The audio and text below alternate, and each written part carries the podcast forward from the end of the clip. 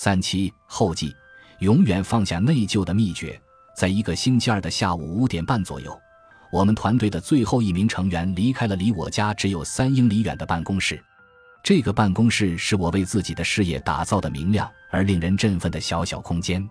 我努力工作了很多年，终于走到了这一步，可以把这样一个地方称为我的事业家园。我不是随便找这个地方落脚的，是因为我能想象到自己在这里写作的情景。这里的大落地窗能让我看到亚特兰大市区宁静如画的自然之美。我指的是树林的景色，这里有很多树。当我坐下来思考后面两个小时的写作计划时，四头雌棕鹿和一头雄鹿一家子从我们这座楼和隔壁楼之间的浓密灌木丛中走了出来。他们优雅的大步走进我办公室窗前一片高大松树间的开阔地带，其中的两头鹿停了下来。远远地盯着我看了一会儿，判断我是不是一个威胁。然后，他们冒险向穿过郊区森林的小路另一边的池塘走去。我深吸了一口气，接着想剩下的工作。我一般不熬夜，但今天晚上为了顺利完成本书，我需要多写一点。这本书对我来说是一个非常重要的项目。在这样一个风景优美的环境中。在安静的办公空间，我的创造力被激发了。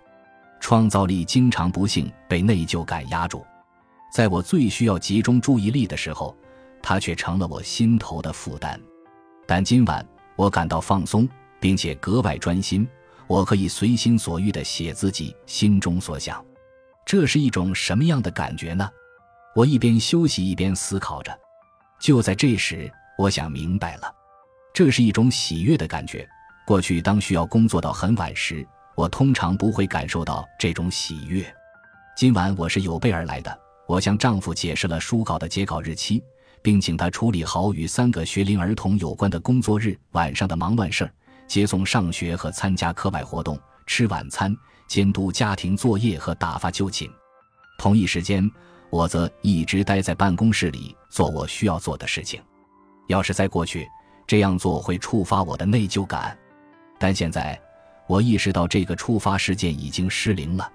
你应该每天晚上都待在家里，否则你就不是个好妈妈或者好妻子的想法被取代了，变成了有时候你需要改变你的时间表来适应自己的工作现实的想法。幸运的是，你有一个百分百支持你的伴侣。对于你的孩子来说，你是有目标、能坚持的榜样。这不仅仅是一句需要反复念叨的座右铭。我在身体力行。亲身感受它，那感觉绝对棒极了，没有内疚，没有疑虑，生活快乐而平和，因为我完全能够自主的选择。他们反映了我所珍视的价值观。我希望你的这次阅读旅程也改变了你的视角，能帮助你区分真正的内疚感和虚假的内疚感，然后把它放下，这样你就可以重新获得生活中那些可以实现的快乐了。我请你在有需要的时候经常重温这些概念，因为放下内疚并不是一个一次性的行动步骤，它是你随着时间的积累才能形成的一种韧性。要留意自己的想法，要在那些难以控制的想法控制你之前控制他们，这是你必须反复练习的事情。就像肌肉一样，你锻炼的越多，它就会变得越强壮。你每天都会受到考验。当你亲近的人引你入内疚之坑，当你没有达成自己的期望，以前那样的想法和期望就会悄悄潜入。所以要记住以下这些要点，这没什么关系，不要自责。总有一天，你将比别人更擅长放下内疚。注意你的现状，并不断尝试，继续前进，拒绝气馁。当你能发现自己在出于内疚而做决定时，把这也看作一种进步，因为这意味着你在给这种情绪贴标签，允许自己在被战斗或逃跑反应接管之前先暂停一下。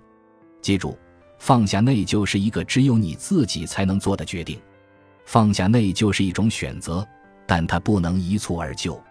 你如果想一步到位，就会因没能放下所有内疚而感到内疚。相反，这是一个不断重复的过程。你要下这样的决心，无论再有多少次落入内疚感的泥潭，你都将再次选择对其进行抽丝剥茧的分析，这样就可以解除虚假的内疚感。现在就停下来，告诉自己，你会一次又一次地做出这样的决定，直到没有内疚感的生活成为你的新常态。放下内就需要大量练习，所以要勤练不辍。你练得越多，就越容易放下。直到有一天，你会发现自己身上的重负已经解除了，你的快乐回来了，你的内心又恢复了平静。人们总是情不自禁地想回到安全区。不要忘记，幸福是一种冒险。当你决定专注于快乐时，恐惧情绪可能就会抬头，会恳求你不要再为追求更大的梦想而冒险。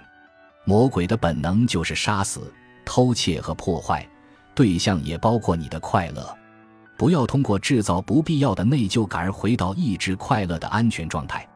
即使有了自己的价值观，你也会不断的受到炮轰，要把你赶到相反的方向。你周围的人都会指望你，这对你是一个考验。要敢于坚持自己的价值观，做对自己有意义的事。内疚引导着你的许多决定，这是一件好事。真正的内疚感会帮助你把自己的价值观和行为统一起来，这是让你能在生活中成功的因素之一。人们信任你，而你想做正确的事，有责任心对你来说是好事。责任心意味着你会努力达成期望，只是要注意，你付出努力是为了达成谁的期望。你的那些内疚触发者可能不会轻易放过你。如果你得与某人或某几个人打交道，而他们长期以来一直用内疚之坑来与你沟通，那你可能需要做更多的练习才能打破这种局面。别让他们把你打垮，相反。要拆掉他们一直按个不停的内疚按钮，不要再对此做出自动反应，要以此来反击他们。设定界限并坚持下去，很快他们就得到其他地方去施展其挖坑功夫了。幸福需要练习。